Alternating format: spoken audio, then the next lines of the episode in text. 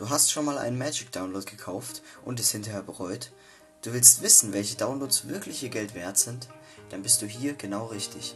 Im Magic Download Review Podcast widme ich mich den Fragen, lohnt sich der Kauf? Passt der Trick zu mir? Brauche ich ihn wirklich? Und viel mehr. Ich hoffe, es gefällt dir und jetzt viel Spaß mit der Folge.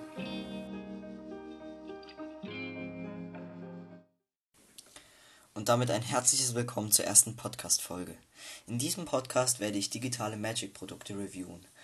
Warum mache ich diesen Podcast? Das ist ganz einfach und zwar habe ich, als ich angefangen habe mit der Zauberkunst, viele Downloads gekauft, die sich hinterher als Fehlkäufe für mich herausgestellt haben.